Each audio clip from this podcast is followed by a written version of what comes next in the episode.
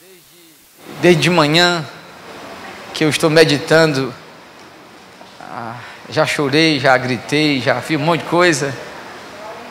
Irmãos, a cada dia aqui no Industrial, eu, eu glorifico a Deus pela maneira com que Deus tem guiado os detalhes da nossa caminhada de fé. Amém? É, sempre eu, eu conto o meu ano, né? Sempre depois que, eu, que Deus falou comigo para o culto da virada, né? O culto da virada, ele determina muito o que eu vou fazer durante o ano. E Deus falou muito profundamente. E hoje, meus irmãos, mais uma vez, Ele quer trazer ao nosso coração algo que, se nós entendermos bem aquilo que Deus quer, isso mudará todo o nosso ano. Isso tem o poder de nos fazer viver muito melhor. Então eu peço a você que agora nós oremos ao Senhor e peça a Deus, fala comigo, Senhor. Eu não posso, meus irmãos, vir aqui para um lugar desse e, e não sentir Deus e não sair daqui com a palavra, amém? Você não pode estar aqui só para poder passar o seu tempo. Tem lugar muito melhor do que esse, se for para poder ser entretido. Aqui é um lugar de encontro com Deus. E para se encontrar com Ele, claro, é só na igreja mesmo. Amém? Então peça ao Senhor, Senhor, fala comigo. De tudo que eu tenho vivido, eu quero sair daqui reorientado. Eu quero tomar uma direção nova. Eu quero sair daqui totalmente entendendo aquilo que o Senhor quer. Oremos ao nosso Deus. Pai, muito obrigado por essa noite, pelo Espírito do Senhor, que já nos conduziu em adoração através de louvor. Agora, ó Pai, conduz-nos em adoração através do ouvir da Tua palavra. Que ao término deste momento, tudo aquilo que recebemos, ó Pai, de informação da Tua revelação, seja colocado em prática em nossas vidas. E só assim veremos a transformação que o Senhor tem para nós. Te peço perdão pelos meus muitos pecados. Ó Deus, que enquanto eu apenas chego aos ouvidos, tua voz mansa, suave, a voz do Rei, chega ao coração deste povo. Queremos estar aqui, Pai, conscientes do que tu és e do que tu tens para nós. Tu és nosso Deus, Salvador, em nome de Jesus. Amém. Meus irmãos, que passagem extraordinária nós temos diante de nós. É um dos salmos que nós decoramos com muita facilidade. Quem nunca aqui já disse, seja no culto de Santa Ceia ou em qualquer outro momento, esperei com paciência no Senhor e Ele ouviu o meu clamor. Poucos de vocês sabem, ou talvez, tirando só o pastor Luiz Carlos, que é mais profundo do que eu, talvez vocês saibam o contexto deste salmo. Talvez você não saiba por que Davi escreveu um salmo como esse. Porque ele teve que dizer: Esperei com paciência pelo Senhor.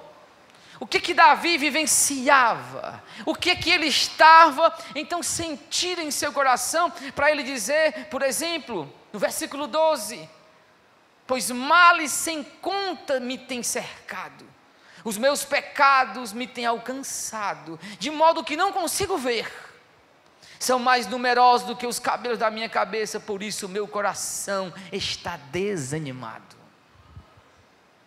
As palavras deste homem, ele deve estar vivendo algo muito forte, algo muito pesado.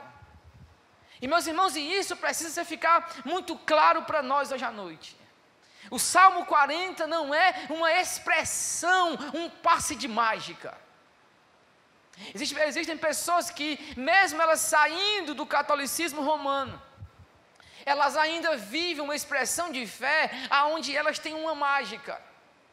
Elas acham que porque elas vão citar o Salmo 40, Deus vai agir rapidamente.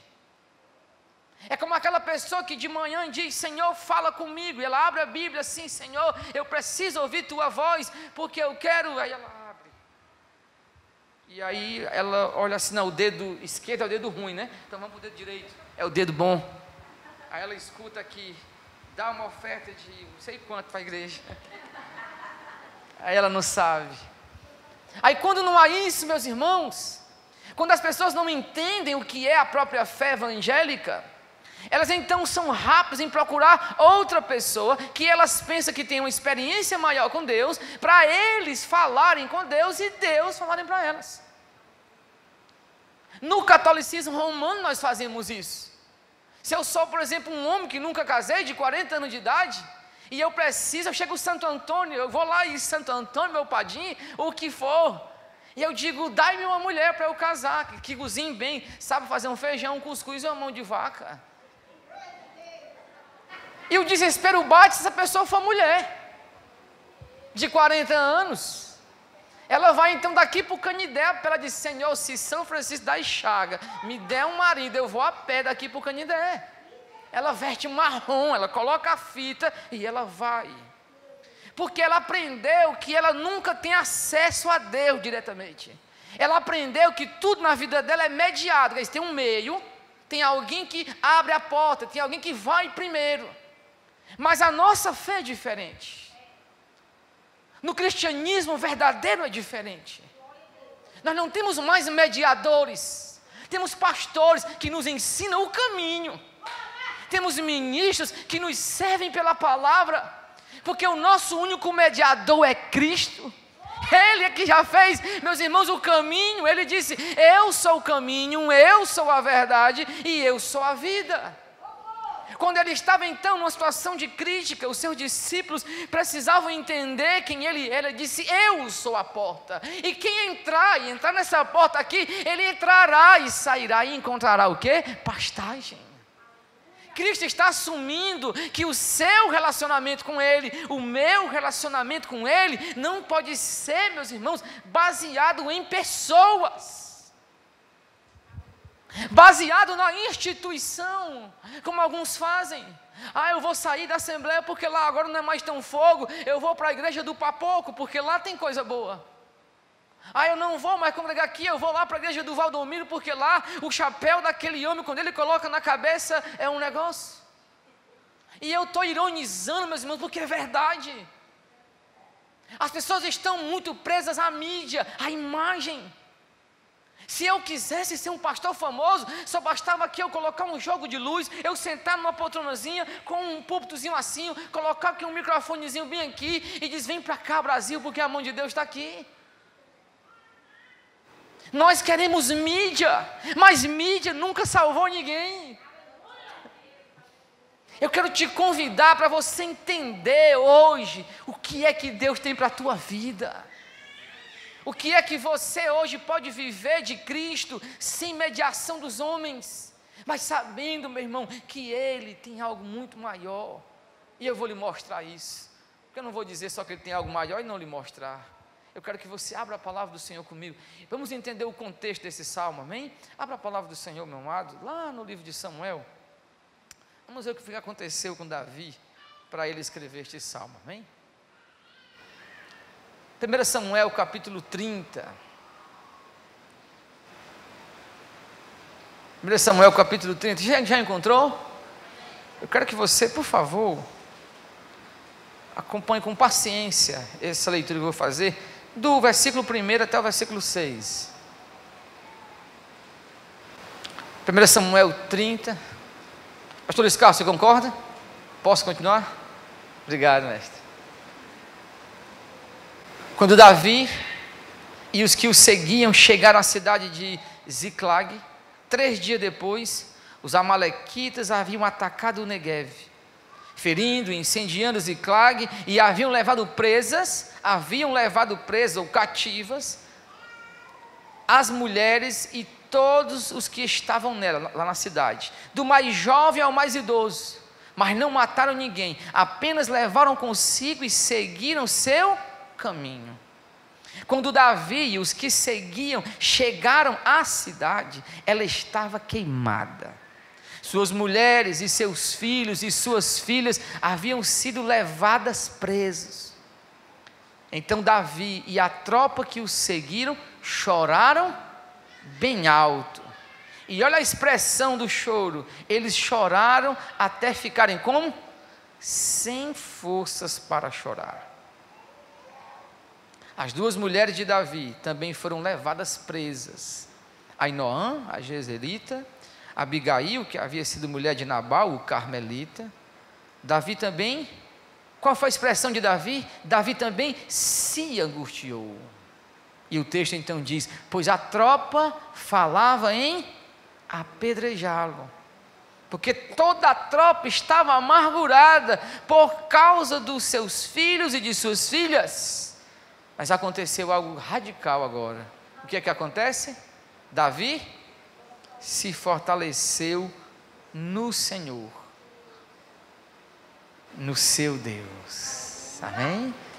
Volte comigo para o Salmo 40. Este salmo, então, meus irmãos, é escrito pelo grande rei Davi. Após ele ter passado a experiência de perder seus filhos e suas duas mulheres. Nós acabamos de ler que este homem chega naquela cidade fortificada, a qual ele deixa o povo, e os seus inimigos invadem aquela cidade, meus irmãos, inimigos de longa data. Os Amalequitas eram pessoas que Deus tinha jurado riscar o nome deles da terra. E eles invadem aquela cidade, destroem, queimam a cidade e levam logo a mulher de quem, gente? Do homem mais perigoso daquele tempo, que era Davi. Porque Davi matava, Saul matava milhares, mas Davi, dezenas de milhares. Ele não era, meus irmãos, que se tirasse. Mas eles levam a mulher, as mulheres de Davi, os seus filhos. E o texto bíblico então diz que a tropa pensava em apedrejá-lo. E quem ouvia a história, por favor, acompanhe comigo, verso 15 do Salmo 40. Davi então diz a partir do verso 14: Perdão, sejam logo humilhados e envergonhados que procuram destruir minha vida. Voltem frustrados e sejam envergonhados o que tem prazer na minha desgraça. Ele então diz: Sejam devastados por causa da afronta, os que zombam de mim e dizem como? Bem feito, né? Bem feito. Ah, como eu detesto essa expressão. É quando alguém vê a desgraça alheia e diz bem feito. Ele merecia era isso mesmo. Davi, então, agora, meus irmãos, está vendo a situação a tropa que apedrejá-lo, Davi está angustiado. O texto já disse que ele chorou até, até ficar sem nada para chorar. Mas aí, meus irmãos, há algo tremendo que acontece. E esta é a diferença para você que vive uma fé verdadeira.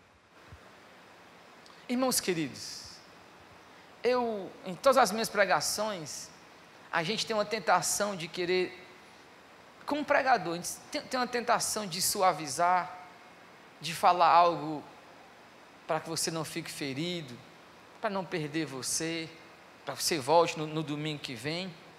E eu sou talvez o, o pregador mais ruim para essas coisas. Porque, meus irmãos, eu, eu sei que não haverá cura se não houver a verdade. Eu sei que não tem como você ser restaurado se você não ouvir a palavra da verdade. Então aceite agora o que, o que, o que Deus quer lhe falar de uma forma única. Irmãos, muitos estão caindo espiritualmente, porque eles já não conseguem mais buscar a Deus como nós buscávamos antigamente. Está faltando mais fome e desejo pela presença de Deus como antigamente. As nossas vidas estão, meus irmãos, num, num, num marasmo de conforto, que nós não buscamos mais ao Senhor como antes.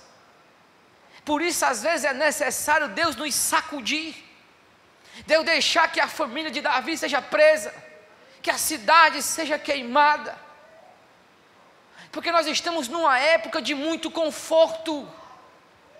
É rápido que nós abrimos uma igreja, é rápido que você, meus irmãos, se congrega onde você quiser. Você tem igreja bem pertinho da sua casa. Se você não quiser congregar aqui no industrial, só nesta avenida aqui já tem acho que quatro igrejas. Você tem igreja de tudo quanto é jeito do pregador bacana, do pregador chato, do que enfada, do que fala só, só besteira. Você tem tudo isso. Hoje você só falta agora a igreja com serviço pelo iFood. Você precisa de oração, liga para o iFood, é o pastor, estou mandando o Uber orar por você. Se eu lhe desse um controle remoto, alguém aqui já, já assistiu um filme chamado Clique? Já? O filme fala de um rapaz que tem o controle remoto da vida. Ele passa as passagens da vida e cada vez que ele passa, altera as consequências. Se você tivesse um controle remoto e você não estivesse gostando agora da minha pregação, o que, é que você faria? Bota logo para a cabeça apostólica. Você não gostou do louvor, você vai e clica. Nós somos assim.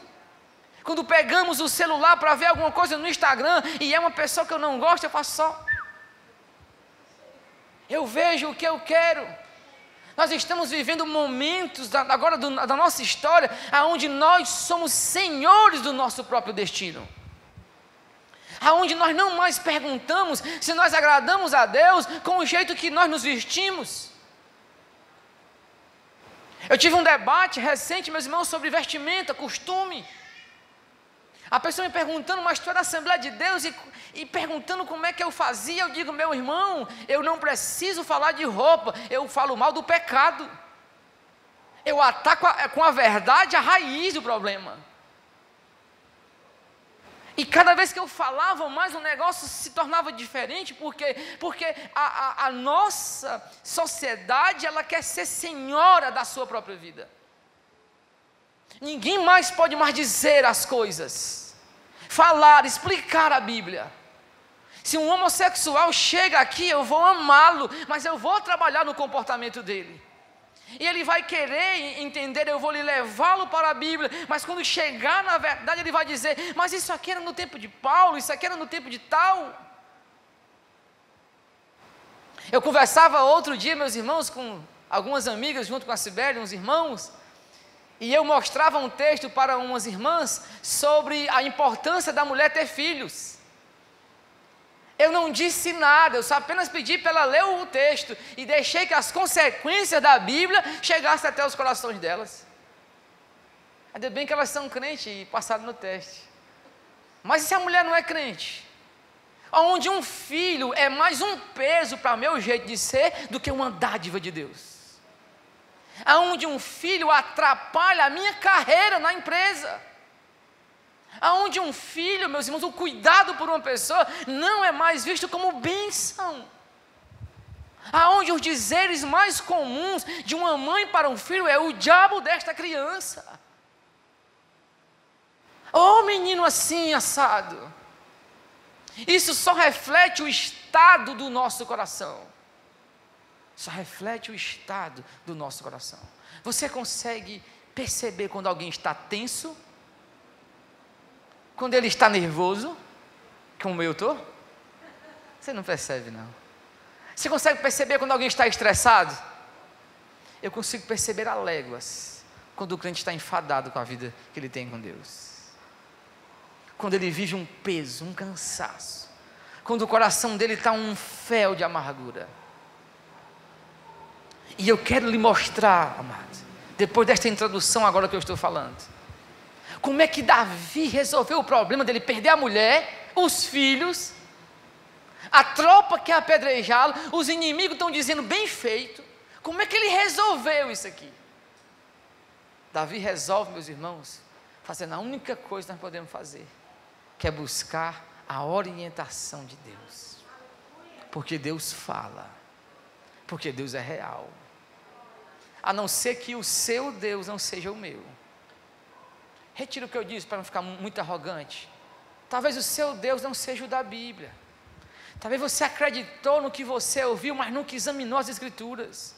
Porque o grande lance não é acreditar no que eu digo, é conferir se o que eu digo está relatado nesta palavra. Porque se tiver aqui escrito, meu irmão, eu e tu, tu e eu, nós temos que prestar conta da verdade. Não importa se eu sou pastor, isso ou aquilo, eu e você estamos amarrados no mesmo lugar. É na palavra de Deus. E amados, Davi vai buscar ao Senhor. E Davi então diz: Me dê agora aqui o colete do sacerdote. E ele então ora e diz: Senhor, eu vou alcançá-los, eu vou pegar minha, minha mulher de volta. E Deus diz: Tu vai, e tu vai recuperar tudo. Irmãos, e assim foi. Ele foi, lutou contra os filisteus, recuperou tudo. E aqui está o ponto crítico agora.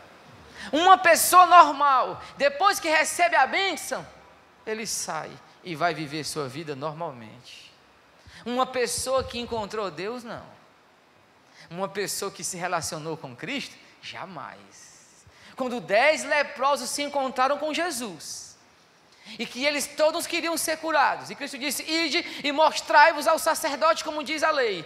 E que no meio do caminho, aquele leproso se olhou e disse: Eu estou curado. Os outros nove também estavam curados, mas um diz: Eu não posso deixar de adorar ao homem que me curou desta lepra.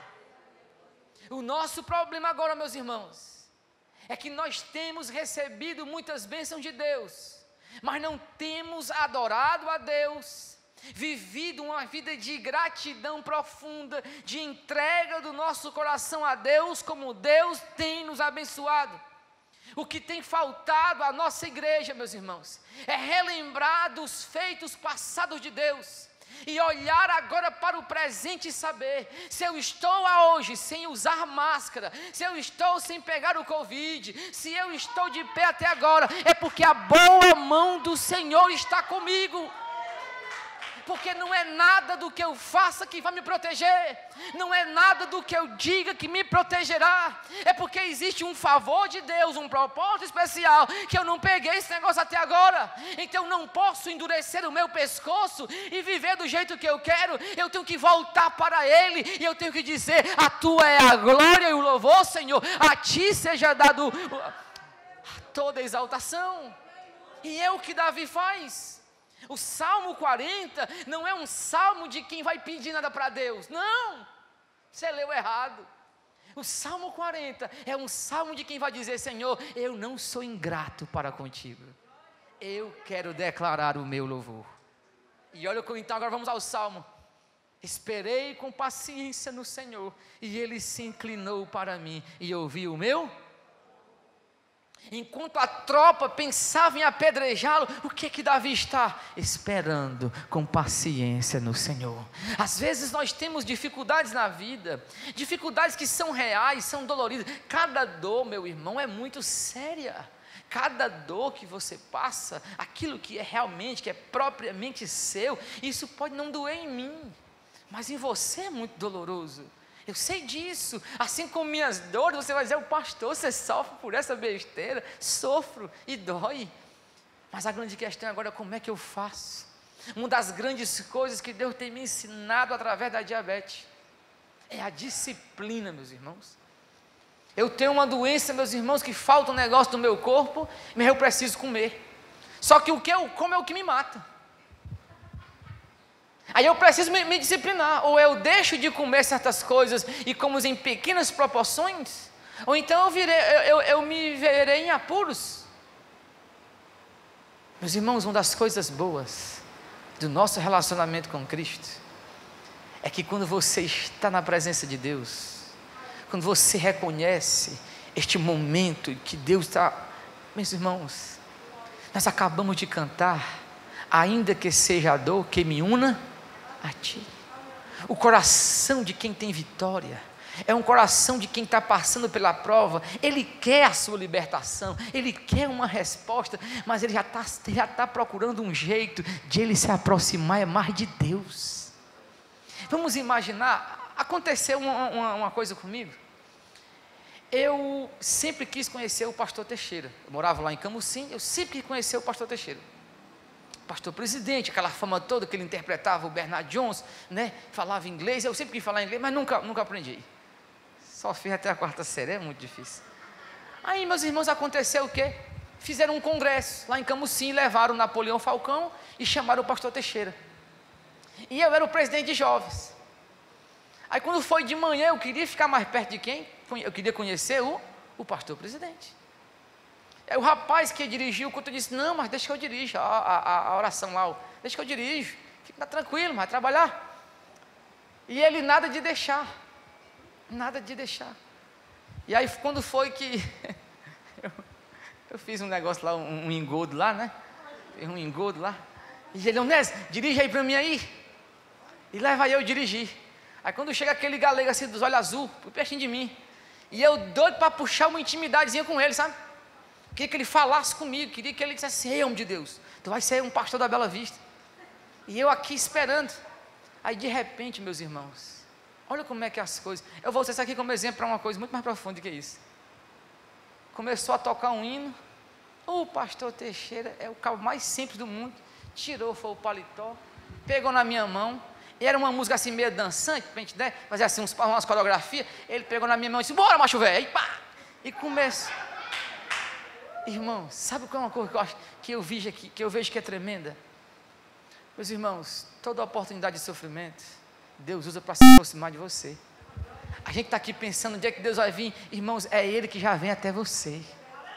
Assim como eu queria puxar assunto com o pastor e não tinha assunto, ele, ele, foi quem disse, ele é que tira o paletó, irmão. Deus é que chega à nossa condição e diz: Meu filho, vem cá, deixa eu te chamar, participa comigo, vem comigo, amados. Irmãos, nós estamos vivendo experiências com Deus, que elas não causam transformação, porque nós não queremos. Existe, meus irmãos, dentro de nós, a capacidade de se lançar em Deus, mas às vezes nós ficamos muito presos no nosso próprio conforto, no nosso próprio jeito de viver. A gente pensa que controla tudo, mas jamais controlaremos as coisas. O mundo não é governado pela sua vontade. E aqui Davi nos ensina: eu esperei com paciência pelo Senhor, e ele fez o que? Ele tirou-me de um poço de destruição, de um lamaçal, colocou os meus pés sobre uma rocha e firmou os meus passos. Amado, não existe nada mais ruim no mundo, em termos de fome, do que o fartio. Você já, já sentiu fartio na sua vida? É. Irmãos, quando você sabe que tem que comer, mas não tem fome. Você sabe que aquela comida é boa. Você, irmãos, imagine, olha, você quer me matar envenenado? Eu vou lhe dar aqui a dica. Faça feijão, cuscuz, ou galinha, ou a mão de vaca. Bote o veneno, nem, e, e diga, o veneno está aqui, eu como assim mesmo, não tem problema não. Porque é bom demais. Agora imagine a cena. Eu doente, gripado, morrendo de fome, a Sibeli prepara o prato que eu quero, que eu gosto, que eu comeria até se fosse envenenado. Ele está diante de mim. A minha mente sabe que eu preciso comer, mas o meu corpo não tem fome. Meus irmãos, diga se essa não é a expressão de muitos. Você sabe o que é o certo. Você sabe o que é Deus. Você sabe disso. Na sua cabeça está tudo aqui, meu irmão. Está tudo bem ajeitadinho. Mas você não consegue, seu corpo não quer, você está doente. Existe um fartio na sua vida. Meu amado irmão, só tem um jeito de você acabar com o fartio espiritual, amém? É reconhecer, é relembrar da graça de Deus para com a sua vida. Porque, meus, quando você olha assim, veja o que o texto diz: Ele tirou-me de um poço de destruição, Ele de, de um lamaçal, colocou os meus pés sobre uma rocha e firmou os meus passos. Só quando eu lembro quem Deus já, ou que Deus já fez e o que Ele é para mim. Irmãos, eu vivo num princípio na minha vida que quase toda semana Deus está me relembrando e quando Ele não me lembra, eu mesmo ah, escrevo nas paredes.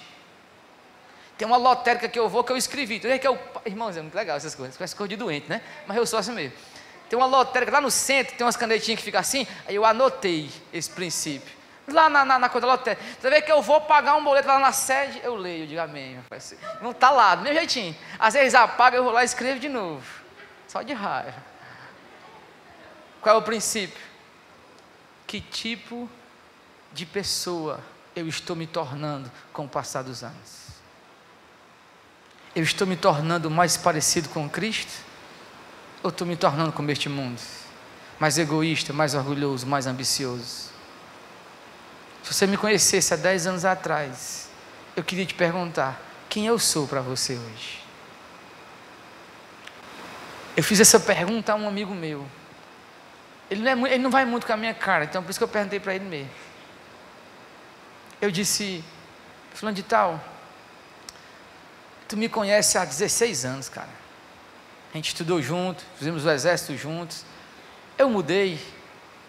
Ele disse, Onésimo, cara, tu mudou para melhor. Tu era muito orgulhoso, velho, muito arrogante.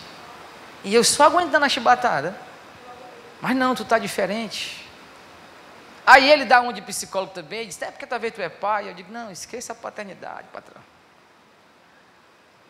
Quem você está se tornando? Daqui a 10 anos, como estará a sua vida? O que é que me motiva a me tornar uma pessoa melhor? É eu olhar para trás.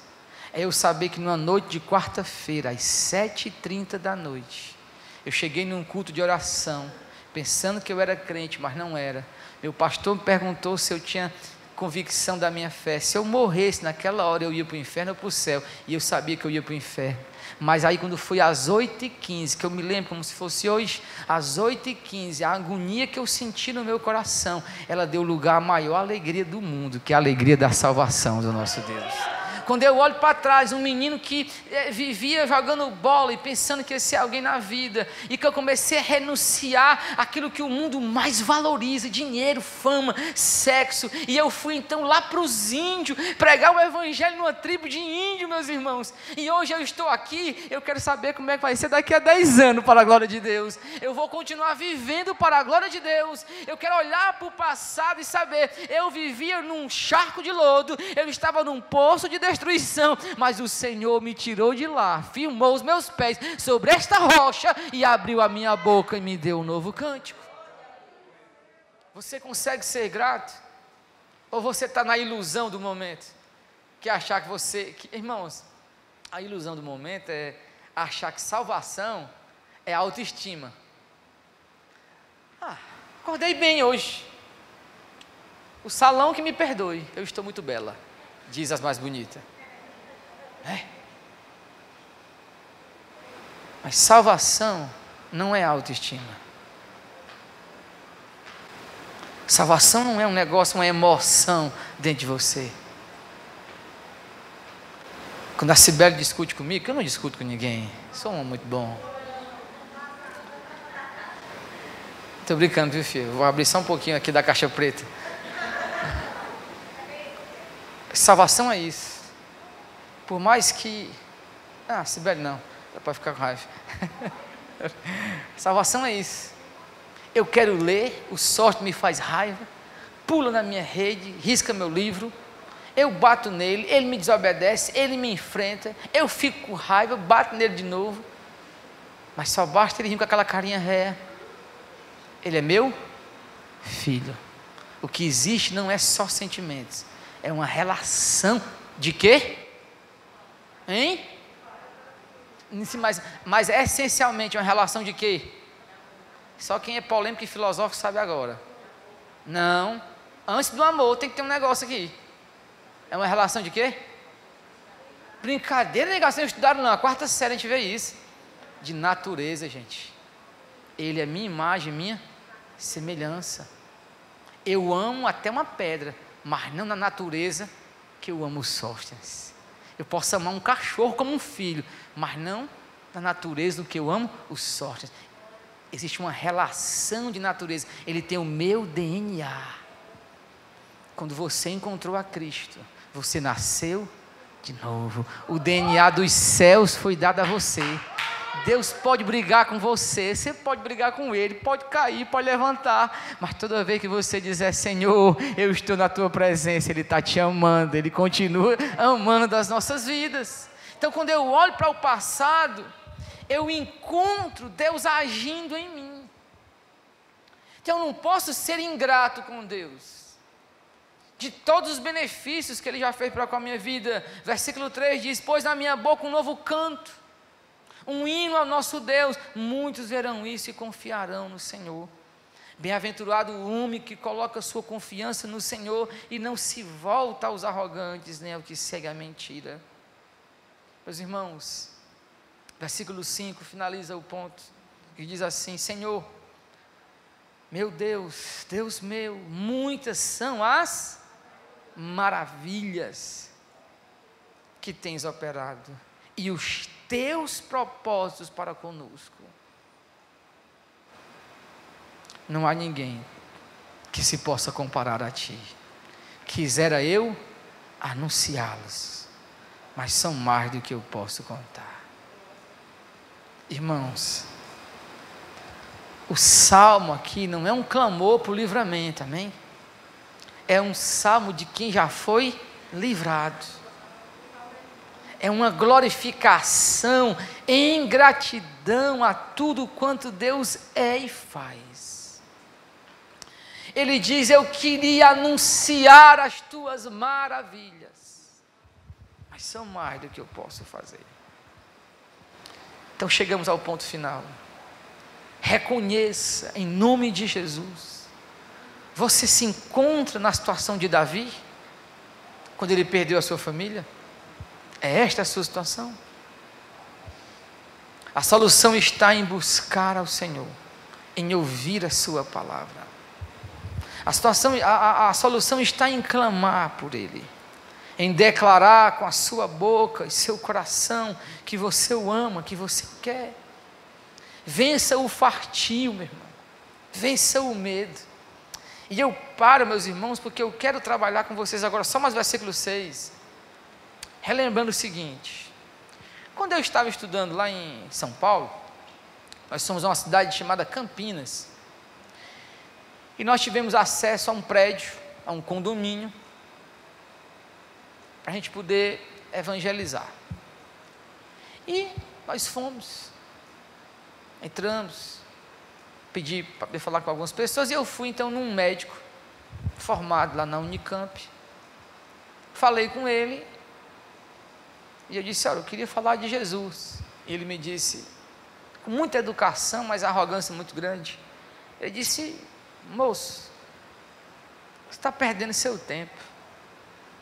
Quem precisa de Jesus é quem está debaixo da ponte é um drogado, é um fulano de tal. Aí foi dizendo: Eu estou bem, sou formado, tenho meu dinheiro, tenho minha devoção, eu não preciso. Irmãos, eu não sabia nem o que dizer. Tamanha foi a arrogância, foi como um murro no queixo, que quebrou a mandíbula. Você fica me falando, não sabe mais. Não dava mais para poder responder nada, André, porque a, a chibatada que eu peguei dele foi muito forte. Então eu Fui para casa, né? Fui, voltei lá para o lugar onde a gente estava e fiquei moendo, meus irmãos, aquilo dentro de mim por muito tempo. E amados, eu tenho sentido que este vírus tem entrado justamente onde não é para entrar na vida de quem já serve a Deus. É quando as pessoas olham e dizem o seguinte: Pastor, está tudo bem comigo. Eu não preciso buscar mais. Pastor, para que esse negócio de culto no meio da rua? Ou então, tipo, Pastor, quem quiser ser crente vai ser. Olha, a loucura. Pastor, não, faça o seu culto aí, quem quiser que venha. Meus irmãos, existe uma, uma, uma como é que eu posso dizer, uma doença chamada conformismo. Que é quando eu me conformo com a minha situação e eu não consigo mais dar um passo além em gratidão ao que Cristo fez por mim. Então, como é que a gente resolve isso hoje à noite? Como é que você salta de uma vida de conformismo? E lembre-se disso toda a nossa estrutura financeira, nossa prosperidade material, a nossa saúde psicossocial, como o povo diz, ela está por um fio de ser abalada, ok? Lembre-se disso. O mundo não caminha para melhor.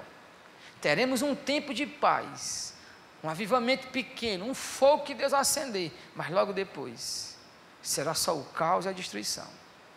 O Apocalipse já diz isso para nós. Quem é do industrial sabe. Então, como nós saímos desse conformismo para algo maior? Versículo 6. Tu não quiseste sacrifício nem oferta, abriste os meus ouvidos, não existe holocausto nem oferta pela expiação do pecado. Então eu disse: Aqui estou, Senhor. No rolo do livro está escrito ao meu respeito. E o versículo 8 então responde: Como é que diz aí na sua versão?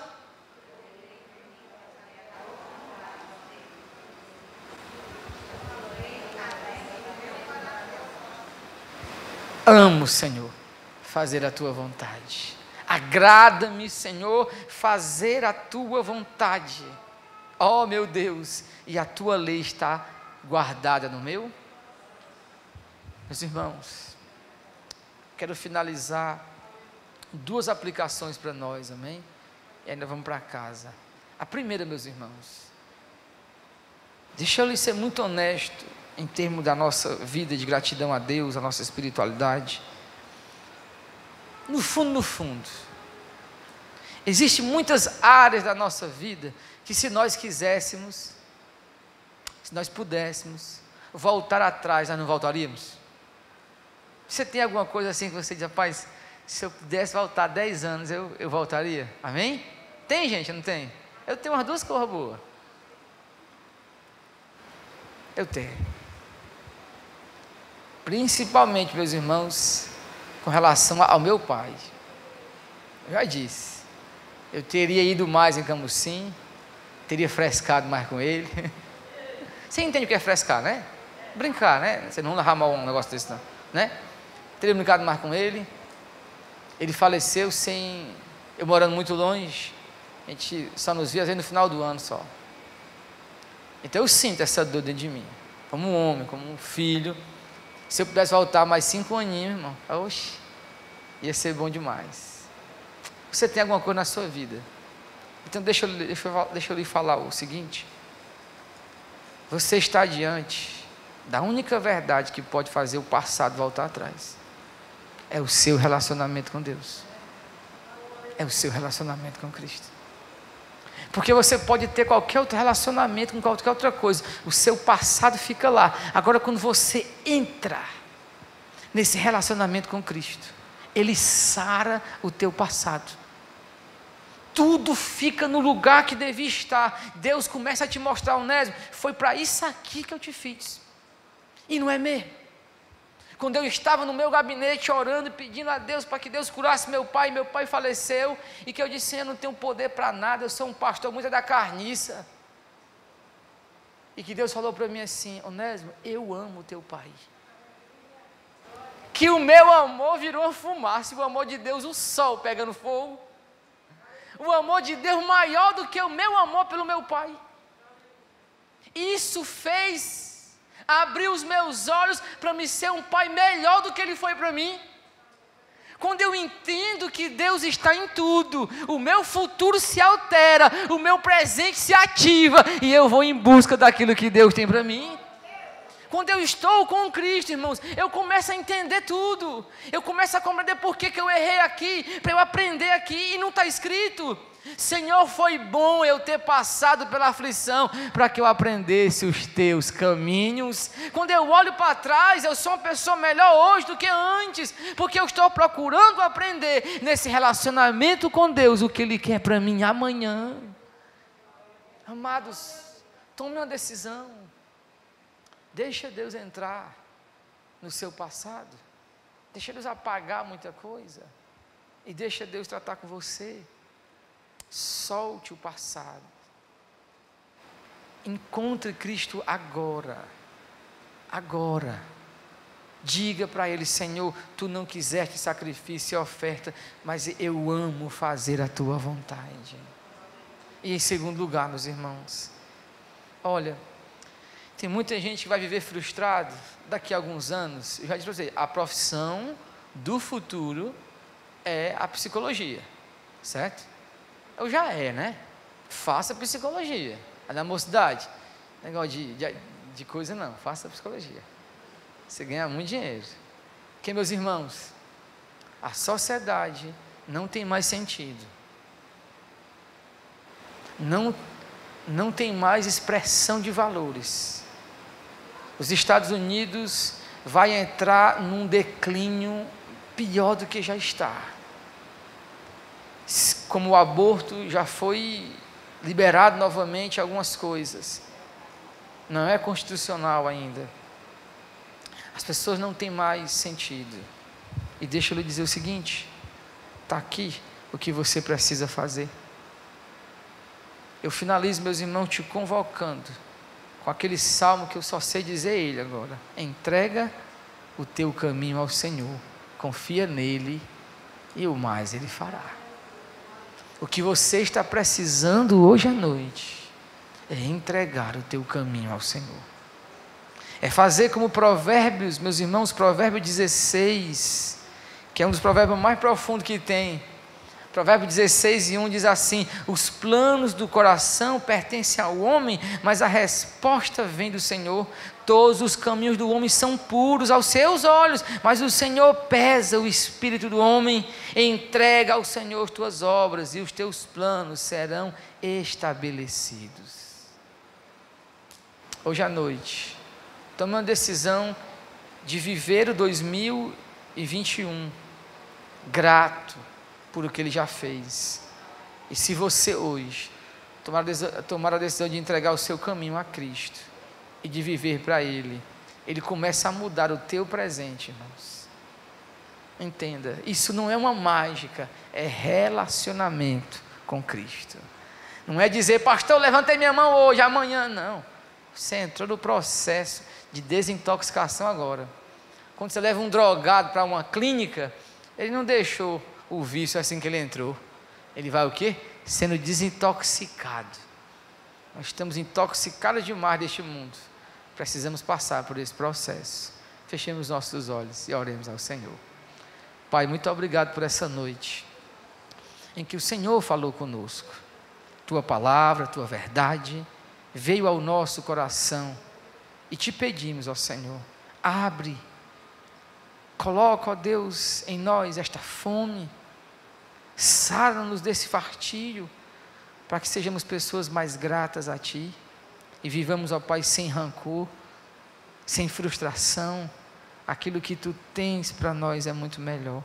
Pai, em nome de Jesus, olha para esta igreja e faz do industrial, Senhor, uma igreja ainda mais saudável diante de Ti, porque amanhã o Senhor fará maravilhas no nosso meio, Pai. É o que cremos e nisso esperamos. Amém, meus irmãos. Aplauda o Senhor nosso Deus.